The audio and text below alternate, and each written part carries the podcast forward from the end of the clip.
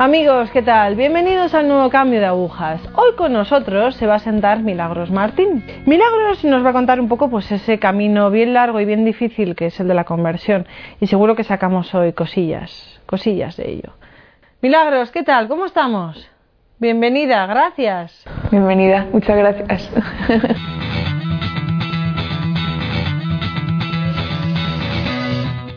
Milagros, bueno, vamos a empezar por el principio. Si te educaste en, la fe, si la perdiste en algún momento, ¿cómo ha ido ese camino?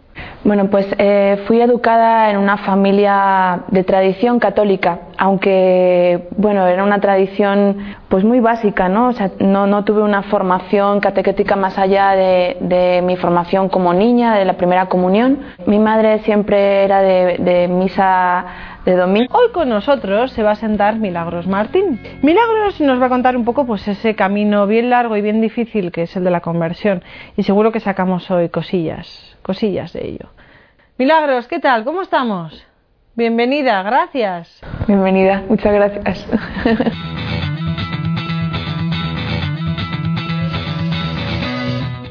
Milagros, bueno, vamos a empezar por el principio. Si te educaste en, la fe, si la perdiste en algún momento, ¿cómo ha ido ese camino?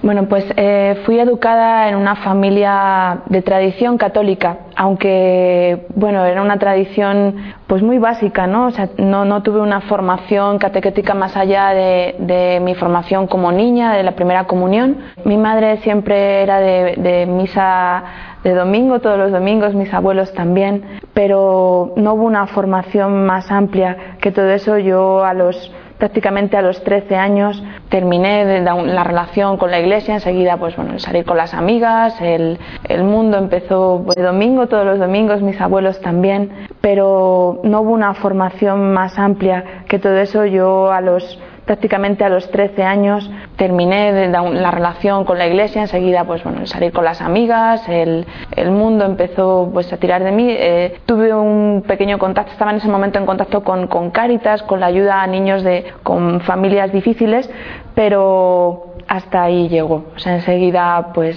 eh, la adolescencia eh, me llevó a apartarme pronto de la fe y seguía simplemente yendo a los eventos pues más tradicionales ¿no? que podía haber en familia eh, las comuniones las tradiciones un poco familiares de, fiestas de, que teníamos del Cristo de la Divina Misericordia y alguna vez o sea estaba en mi corazón o sea yo algunos momentos sí acudía a rezarle al Señor en soledad cuando nadie me veía quizás había cierta cierta vergüenza ¿no? de, de con las amigas el seguir relacionándome con la fe Bueno, a ver, hace 11, 12 años, algo más. Fallece mi abuela materna, que el Señor la tenga en su descanso también. eh, la verdad es que es la primera vez que yo me encuentro con la muerte en, en- en mi vida, ¿no? O sea, en alguien cercano.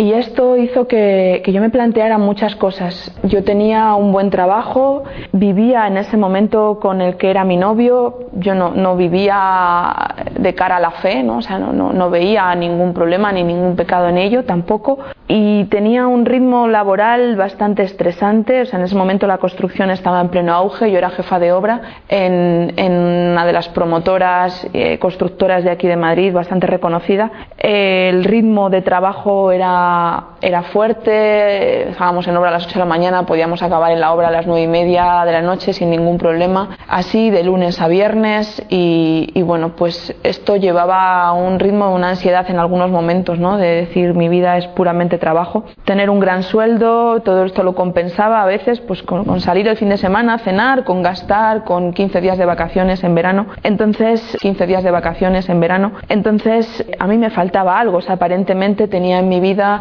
vivía con una persona que aparentemente nos queríamos, eh, tenía mi casa hipotecada, pero la tenía, tenía mi coche y bueno, pues yo había conseguido todo aquello que me habían dicho que me daría la felicidad, el éxito profesional. A nivel de profesión yo no tampoco aspiraba a llegar tampoco mucho más alto, ¿no? Pero y yo sentía, o sea, la muerte de mi abuela me hizo plantearme que si la vida era un levantarme pronto para irme a trabajar, para ganar un sueldo, tener una hipoteca, tener una casa, tener 15 días de vacaciones en verano, para que cuando llegase a los 85 años se acabase mi vida y muriese, aquello me hizo plantearme muy seriamente, ¿no? ¿Qué era la vida y para qué? O sea, ¿qué estaba pasando? y, entré en una crisis personal. De repente nada de lo que hacía eh, tenía sentido, me costaba levantarme por la mañana, empezaba a llegar más tarde al trabajo, había perdido ese entusiasmo que me llevaba a esa ambición profesional y, y caí en una crisis, o sea, en una crisis de ansiedad, en un no saber qué me pasaba, en un sentimiento de una crisis, o sea, en una crisis de ansiedad, en un no saber qué me pasaba, en un sentimiento de vacío profundo, de pérdida de felicidad.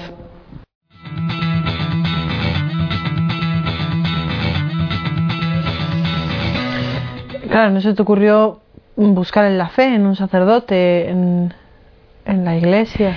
En ese momento para mí no entraba ni siquiera dentro de mis planteamientos, tenía desconocimiento también, o sea, no estaba en, mi registro de posibilidades. Enseguida, una familiar mía que también había pasado por una crisis importante ante la muerte de, una amiga íntima suya, ella empezó en el mundo del yoga, se metió como, empezó a indagar en el mundo del yoga y, me propuso de alguna forma seguir esos caminos, ¿no? O sea, me, abrió esa posibilidad y cuando uno está en ese estado, pues, pues te dejas llevar, ¿no? O sea, de alguna manera por, por esa puerta que alguien te ofrece, me ofrecieron ir a, unos seminarios de, de, relajación y de alguna forma seguir esos caminos, ¿no? O sea, me, me abrió esa posibilidad y cuando uno está en ese estado, pues pues te dejas llevar, ¿no? O sea, de alguna manera por, por esa puerta que alguien te ofrece, me ofrecieron ir a, a unos seminarios de, de, relajación y de respiración.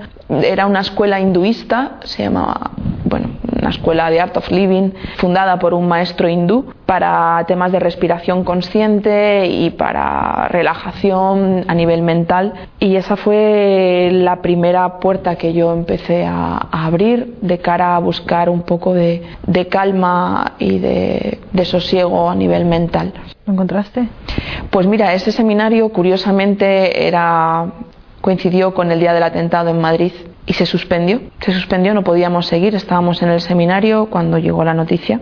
Pero la semana siguiente me ofrecieron ir a otro seminario, era como había empezado ¿no? a, entrar en el, en el laberinto, ¿no? que puede ser la nueva era. Me ofrecieron en otro seminario que venían de Estados Unidos, unos seminarios que empiezan a tocar aspectos muy íntimos a nivel inconsciente de toda la infancia. Entonces empiezan a remover cosas que, que si no son bien gestionadas pueden llevar a la persona a un gran desequilibrio. Lo que pasa es que se juega con un sentimiento de pertenencia muy fuerte. Empiezas a, tener relaciones a nivel emocional con personas que nunca has tenido o que no es habitual tener. ¿no? Entonces eso crea a veces un sentimiento de cercanía y de complicidad con las personas con las que compartes aspectos de tu corazón y de tus vivencias que te llevan a creer que, perteneces a algún lugar o que estás teniendo algún sentimiento de cercanía.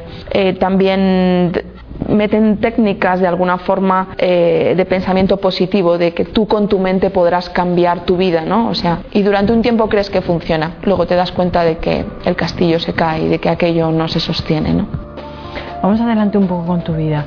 En ese momento quizás de crisis no superada es cuando decides casarte con tu novio, matrimonio que fracasa tiempo después.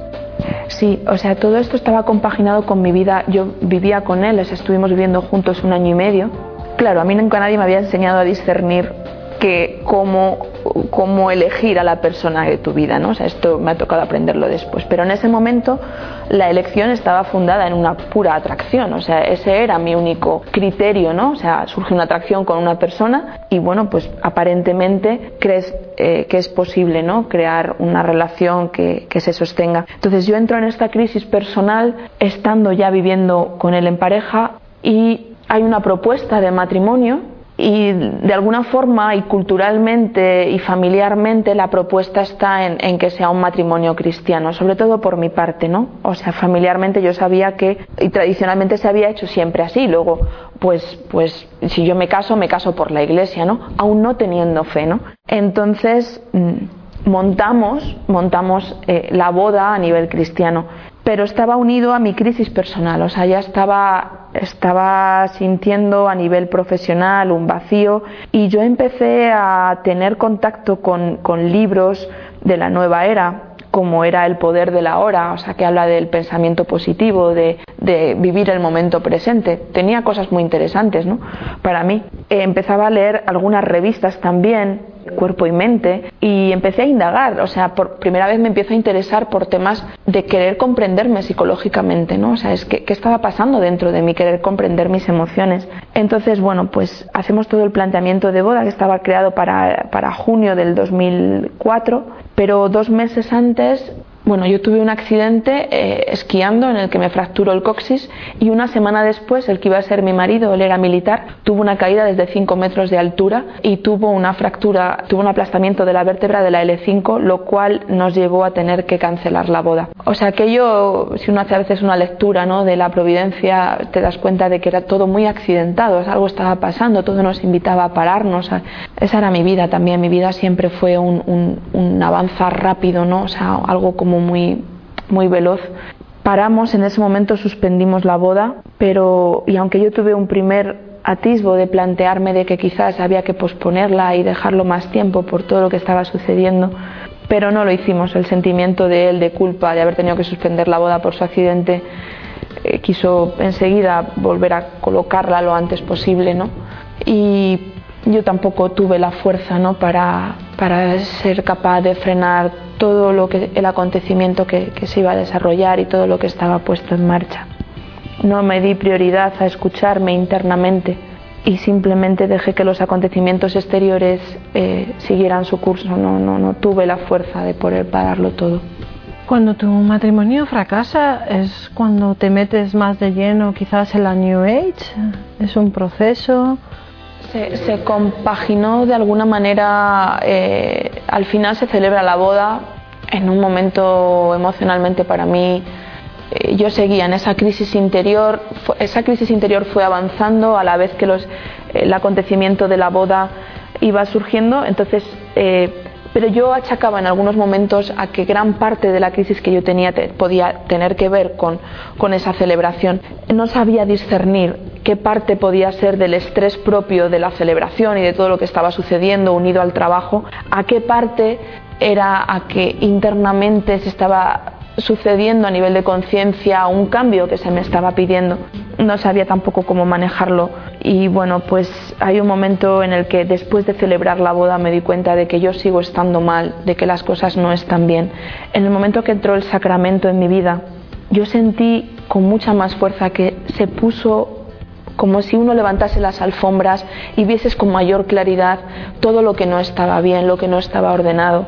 Me era imposible volver a unirme a la persona con la que me había casado.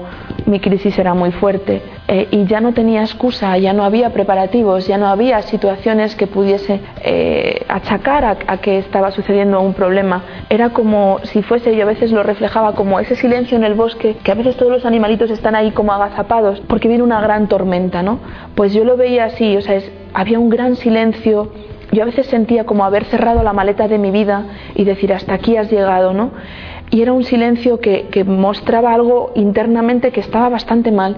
Y entonces, bueno, pues cuatro meses después eh, yo fui a hacer el segundo nivel de esos seminarios de Insight y, me puse enfrente de la gran mentira con la que yo estaba viviendo mi vida, una vida de hipocresía, vivida de cara a los demás, a lo que los demás pueden esperar de mí, pero no con una certeza y con una verdad interna de escucha propia interna de qué está pasando. Me tuve que separar, o sea, no podía seguir manteniendo la unión con él y empecé con el mundo de la psicóloga, necesité una psicóloga, porque esos seminarios de Insight fueron como meterme en una centrifugadora donde sacaron muchas cosas, pero me encontré desbordada emocionalmente, no podía colocarlo. Habíamos tocado muchos aspectos de mi infancia, de mi vida, y, yo me sentí totalmente desestructurada emocionalmente. El que era mi marido empezó a sentir que aquellos seminarios eran una secta, porque así están considerados en algunos, en algunos lugares, ¿no? por la desestructuración que a veces generan. Y es cierto, yo tuve que buscarme una psicóloga para poder ir colocando poquito a poco con una cierta delicadeza todo lo que yo había visto, ¿no? Porque es tremendamente peligroso meterte en el inconsciente de una persona y querer sacarlo todo con la rapidez que aquello lo saca, ¿no? O sea, puedes realmente caerte. De hecho, hay personas que han tenido problemas serios de accidentes o de situaciones difíciles porque aquello no es para todo el mundo y no se puede entrar en el inconsciente de alguien de aquella forma tan brusca, ¿no? Yo seguía manejándome con la nueva era. De hecho, toda la psicoterapia que yo manejé y en la que yo caí, empecé por la psicoterapia y acabé en la herejía. Entré con psicólogos que manejaban técnicas de energías, técnicas que, bueno, no, no, son propias de la psicoterapia, pero estaban manejadas, ¿no? O sea, me dirigieron enseguida a una escuela de energía universal también, manejábamos el masaje metamórfico como técnicas complementarias a la psicoterapia. Y entonces es un laberinto y una espiral en la que uno se empieza a adentrar y no sabes dónde paras. Estamos aludiendo continuamente a la nueva era, a la New Age.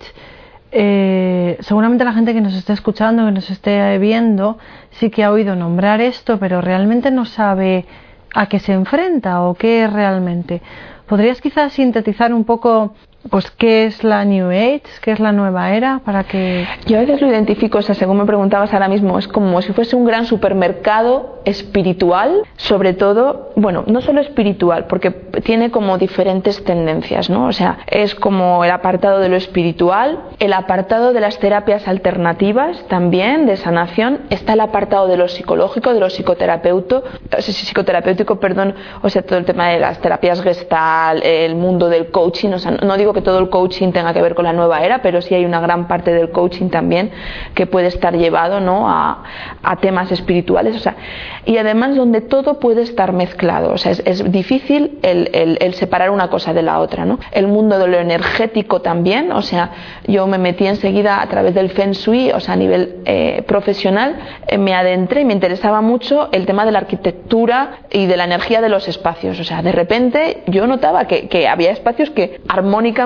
pues será mucho más bonito, ¿no? Ahora, de ahí a pensar que si tú colocas de determinada manera en tu casa ciertas cosas, van a cambiar cosas en tu vida o eso está afectando a ciertos aspectos, entonces está muy mezclado lo esotérico también, eh, lo energético, lo psicológico, la búsqueda espiritual, lo trascendente, eh, las terapias alternativas, yo me metí mucho con el tema de la macrobiótica, me interesaba mucho cómo a través de la alimentación yo podía sanar mi cuerpo físico, entonces no tienes escapatoria, o sea, por algún sitio siempre toca todos los aspectos del ser humano. Y además con verdades, tiene partes de verdad, es muy difícil discernir dónde está la verdad de la mentira, o sea, hasta dónde, dónde está el límite de que yo con la alimentación soy capaz de sanar mis enfermedades, pero no tengo, o sea, yo al final yo entré porque me diagnosticaron una enfermedad también mis ovarios.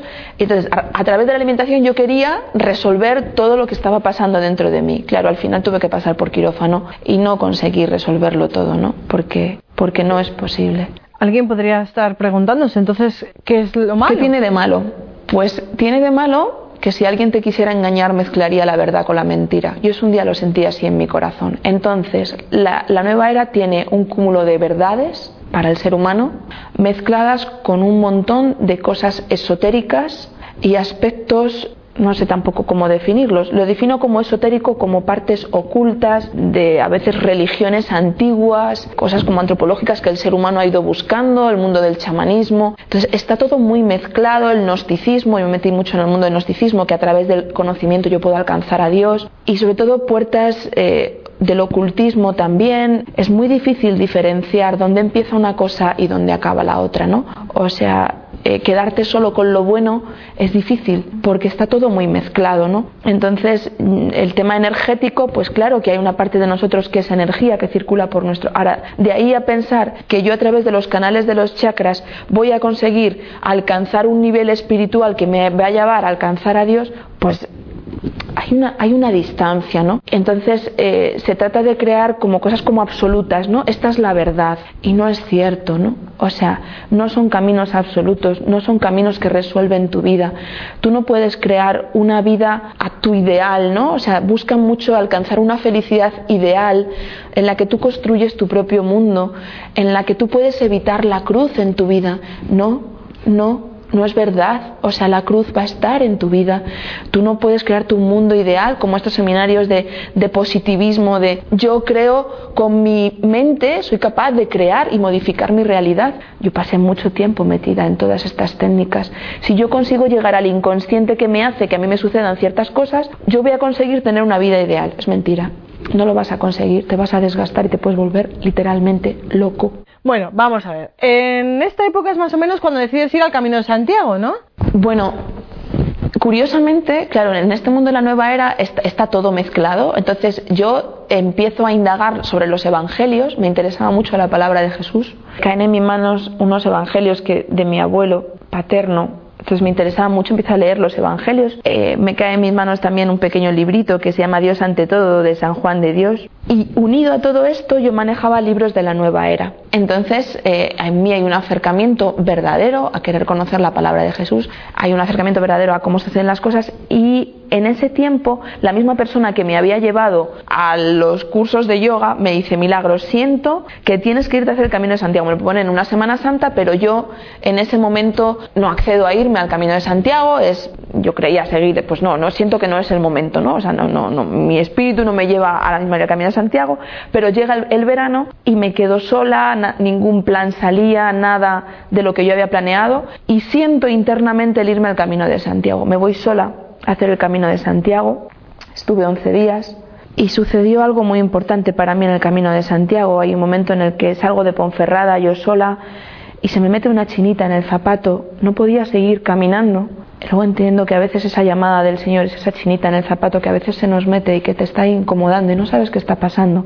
Entonces me tuve que parar a quitarme la bota y había una pequeña ermita muy pequeñita que estaba así como de espaldas al camino y yo era, vente para acá, ¿no? O sea, me daba un poco de vergüenza quitarme la bota allí delante. Entonces me metí, me descalcé y recuerdo que allí encima de la ermita había un mensaje que es, el maestro está aquí y te llama.